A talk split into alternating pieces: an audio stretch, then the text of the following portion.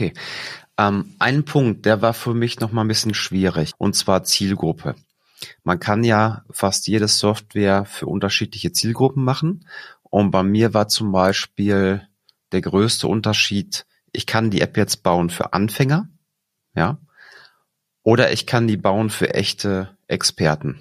Also das heißt, diese Flieger, die fliegen 300 Kilometer, die starten irgendwo in München, die fliegen 300 Kilometer Dreieck, was die vorher planen auch mit Werkzeugen und die kommen auch da wieder an. Und das ist ein ganz großer Unterschied, weil die brauchen nochmal ganz andere Fluginstrumente. Ne? Die brauchen zum Beispiel nochmal andere Höhenprofile. Die müssen auch sehen, wann verletzt sich ein Luftraum beispielsweise, in welcher Höhe oder auch Werkzeuge, um diese Dreiecke zu planen oder wo war die letzte Thermik jetzt gerade, dass, dass er da wieder hin zurückfliegen kann. Und ähm, zu welchem Zeitpunkt ist das für euch wichtig zu wissen, auf welche Zielgruppen wir uns fokussieren wollen?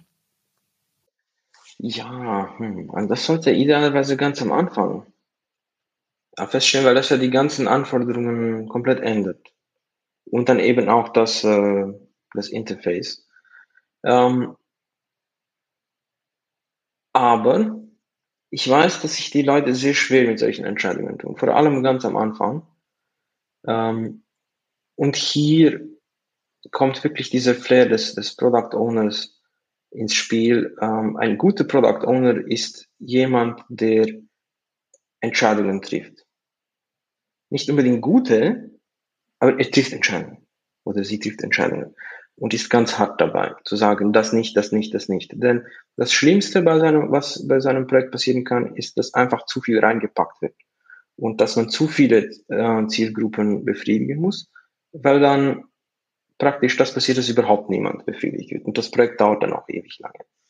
Ähm, so als Prinzip ist es immer einfacher, etwas Einfaches zu bauen.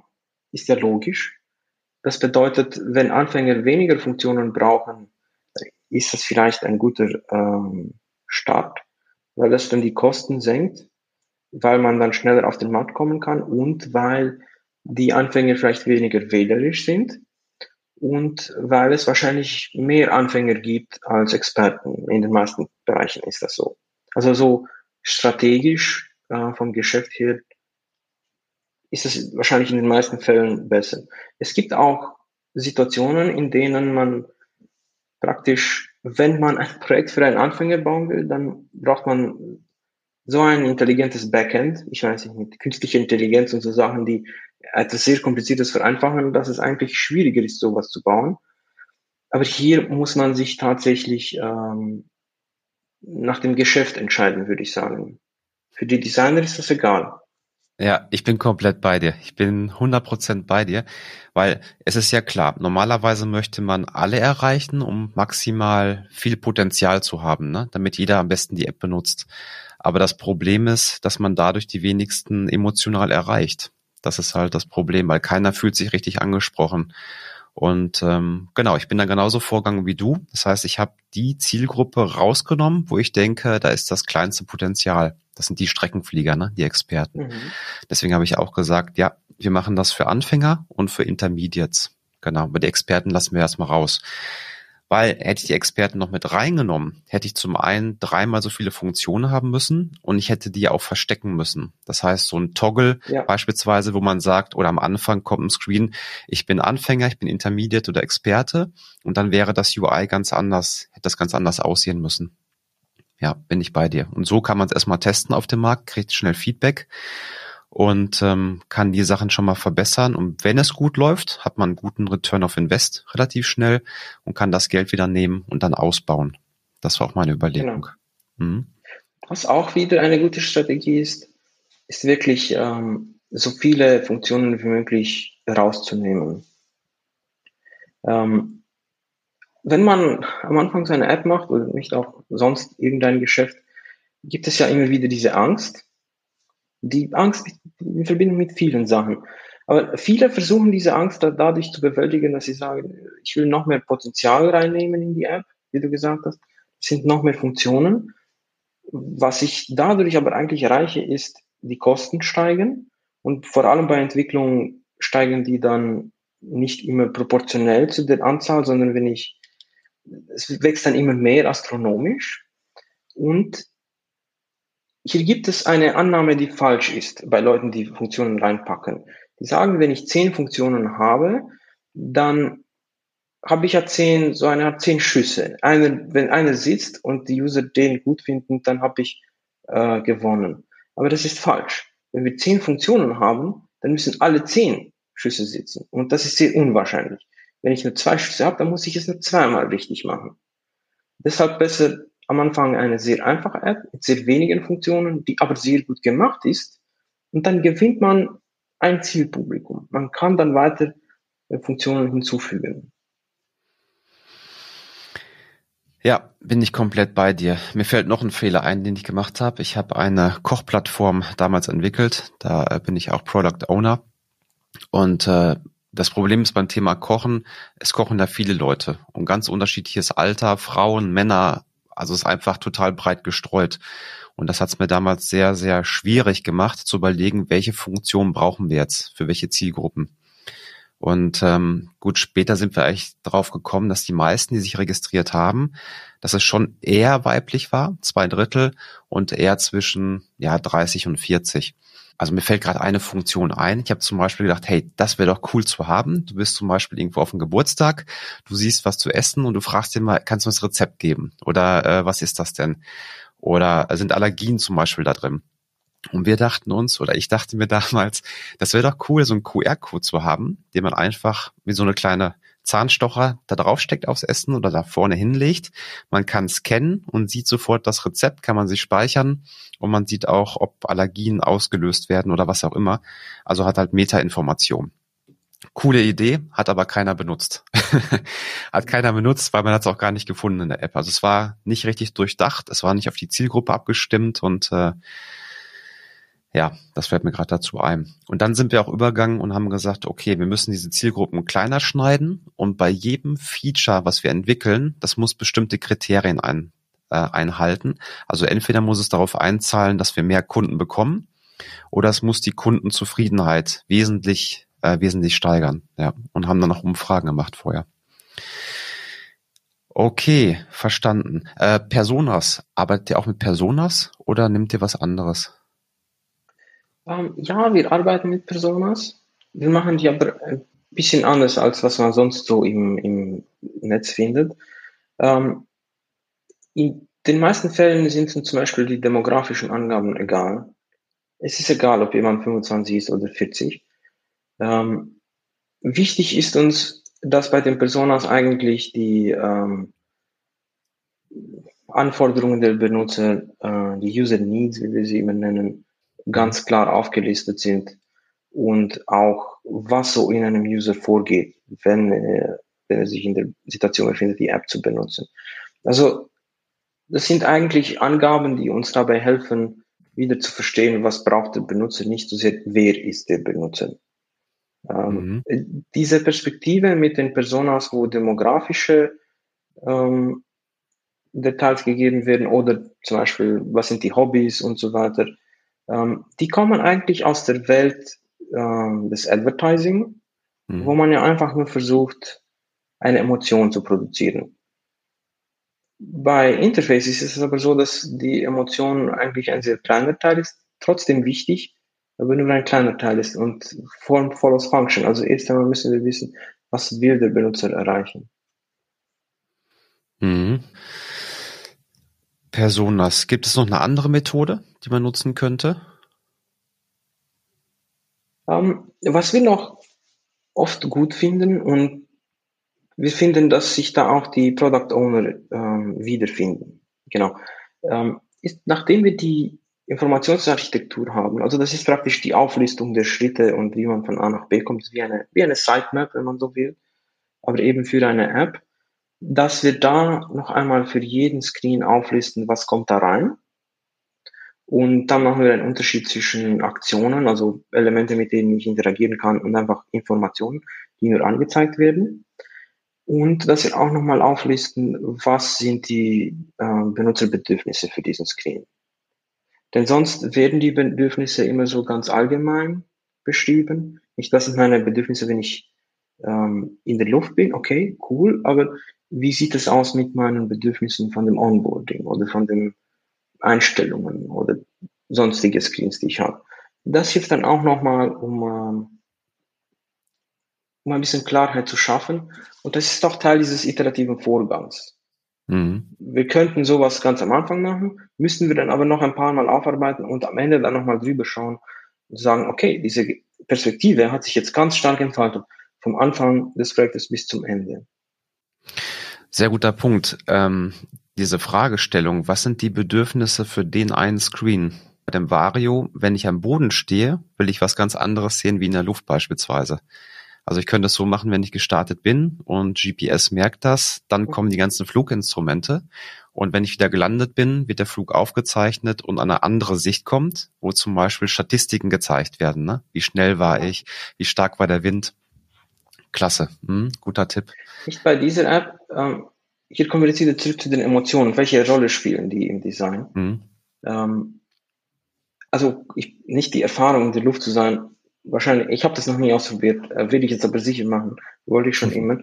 Ähm, das ist natürlich etwas ganz an sich, aber nachdem ich gelandet bin, wäre es doch schön, wenn die App dann irgendwie meine Emotionen feiert oder wenigstens irgendwie in die App ein, einbindet, dass ich sehe, ähm, es ist jetzt etwas passiert, ich bin jetzt in einem anderen, in einem anderen Kontext nicht, das kann, das ist zum Beispiel auch so ein Punkt, den wir ähm, identifizieren würden für eine Chance, um ein bisschen Freude zu generieren mit der App mhm. und ein bisschen etwas Außergewöhnliches zu machen. Nicht? Vielleicht würden wir hier eine kleine Animation machen, ganz klein, aber die irgendwie ganz cool ist. Vielleicht auch irgendwie so eine Animation, die auch nur ein, ein echter Gleitschirmflieger verstehen würde.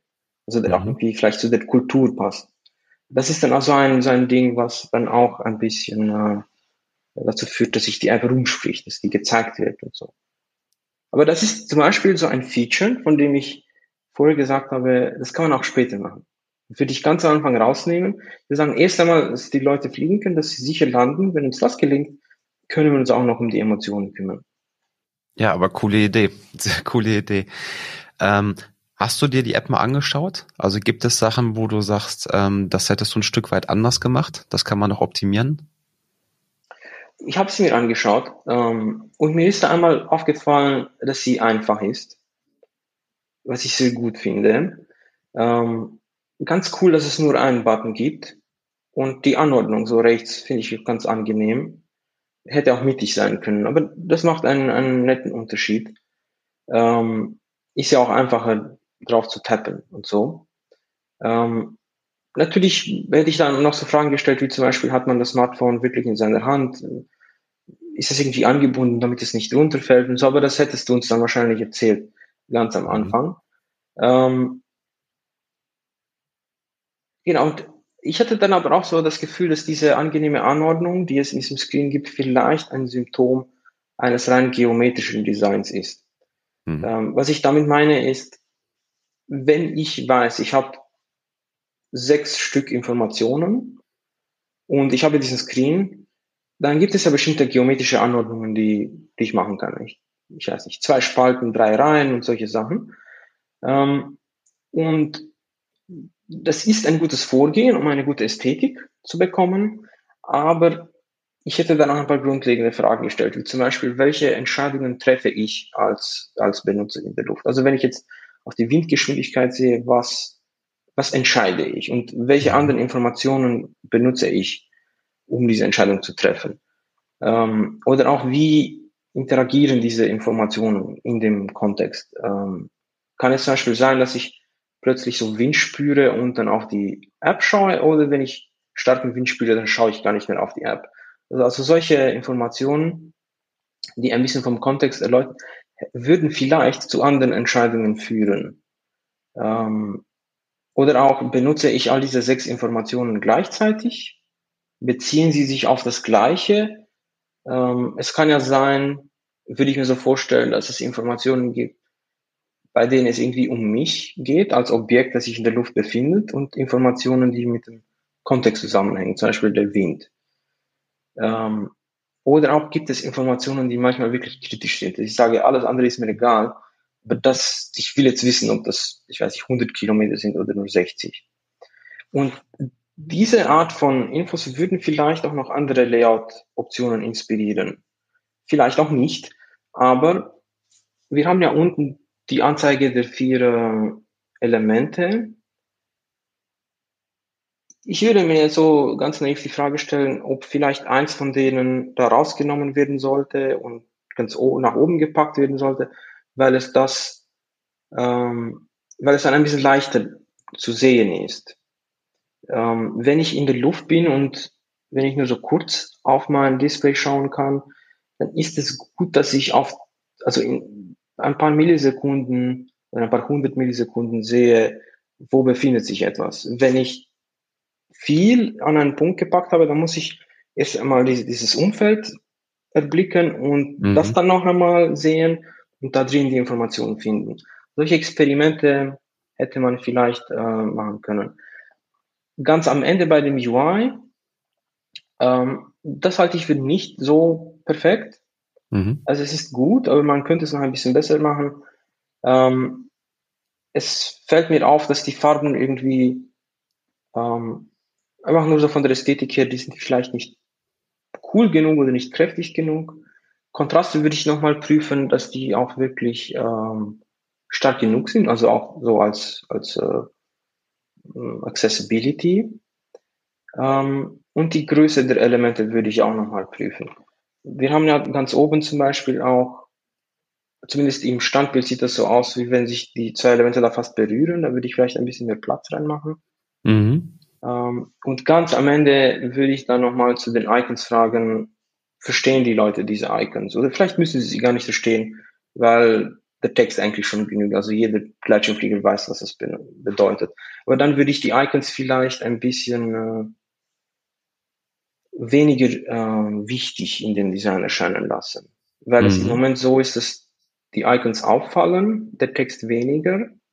Was vielleicht gut ist, weil ich das Icon dann schnell finde und dann noch auf den Text schauen kann, aber das bedeutet dann nochmal 300, 400 Millisekunden und das will man ja nicht.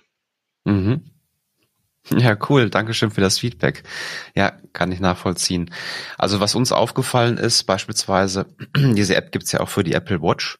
Und äh, das ist erst wirklich in der Luft aufgefallen, dass die Schriftart zu klein ist. Auf dem Sketch war das okay, sag ich mal, ne, auf dem mhm. Blatt Papier.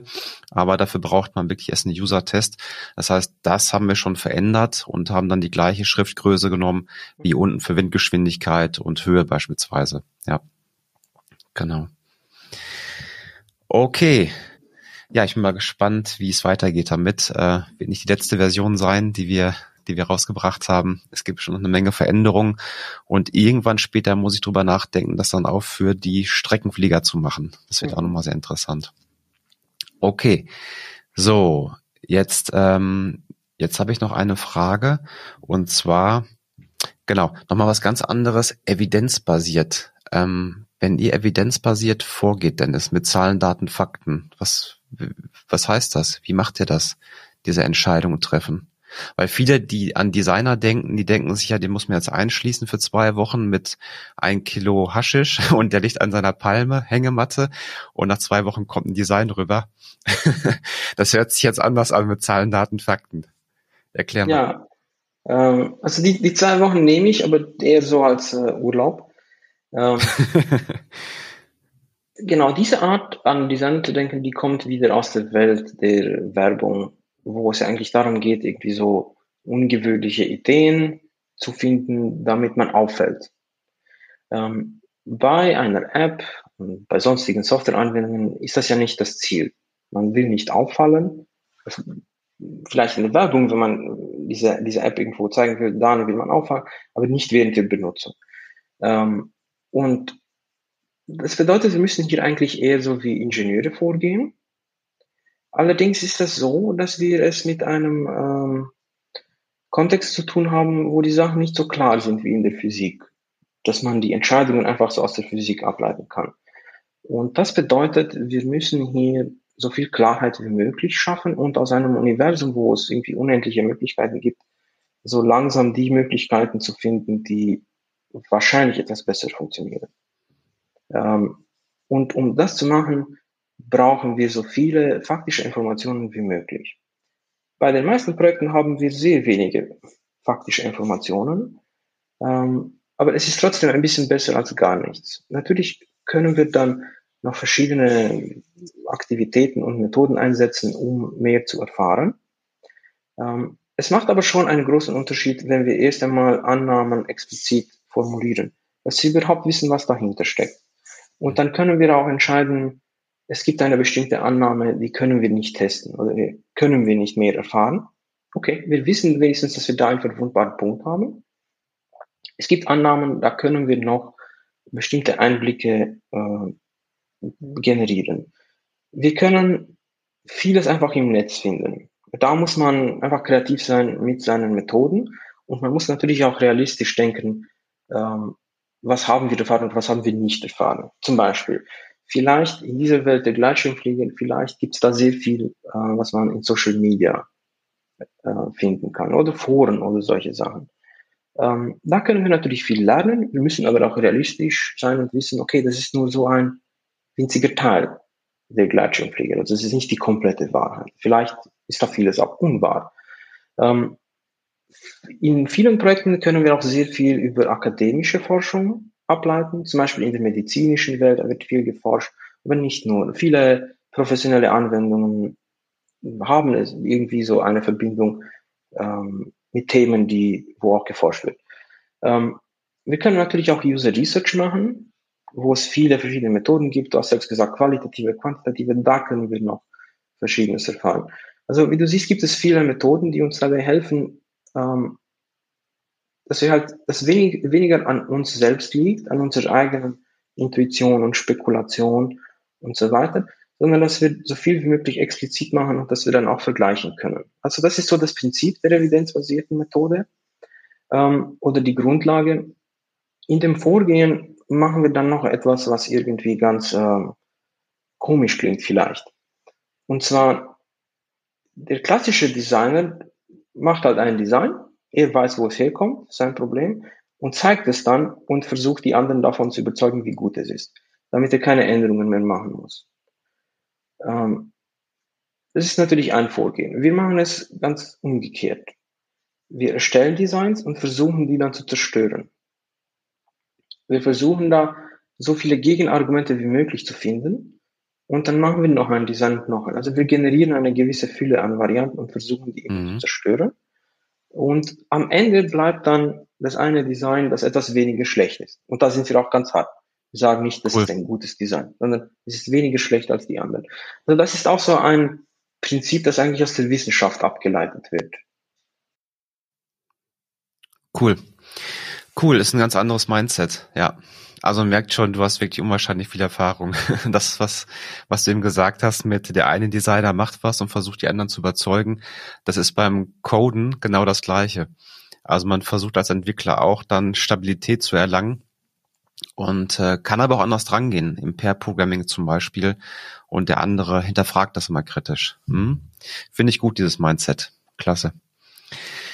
Ähm, Gut, irgendwann habe ich mein Design, dann habe ich meine Funktion, dann ist die App soweit fertig und dann will ich die auch vertreiben. So, die äh, die App wird dann oft nicht gefunden im App Store, also nur weil die da drin ist und da sind irgendwie paar Zeichen Metadaten, wird die meist nicht gefunden. Das heißt, wir brauchen andere Akquisemaßnahmen, wir brauchen eine Webseite.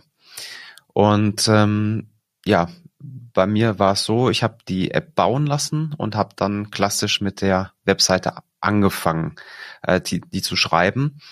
Mm, Im Nachhinein habe ich mir gedacht, war das vielleicht gar nicht so schlau, weil eigentlich gehe ich an die Themen andersrum, dass ich mir überlege, okay, was sind die Argumente für den Vertrieb? Und im Prinzip ist die Webseite ja auch ein Vertriebler sozusagen. Ne? Das ist ja der automatisierte Salesman, genau. die Website. Und mit den Erkenntnissen baue ich dann die App. Kennst du noch irgendeine andere Möglichkeit, wie man irgendwie anders vorgehen kann, als erst das Design, dann Development und dann die Webseite bauen? Ähm, ja, man kann, man kann diese drei Schritte, wie man will, mischen. Es gibt zum Beispiel äh, manche, die fangen mit der Programmierung an und dann machen sie entweder das Design oder die Webseite oder halt alles Mögliche. Aber Ein Vorgehen, das ich für sehr interessant halte, weil ich es schon oft gesehen habe, so in Praxis, ist ähm, so ein ganz hartes Denken, so ganz pragmatisch, dass man überlegt, ähm, wir wissen jetzt wirklich nicht, ob unsere Idee gut ist. Wir wissen nicht, wie wir sie umsetzen. Wir wissen gar nichts. Wir möchten deshalb den nächsten wichtigsten ähm, Punkt erreichen, wo wir etwas mehr wissen.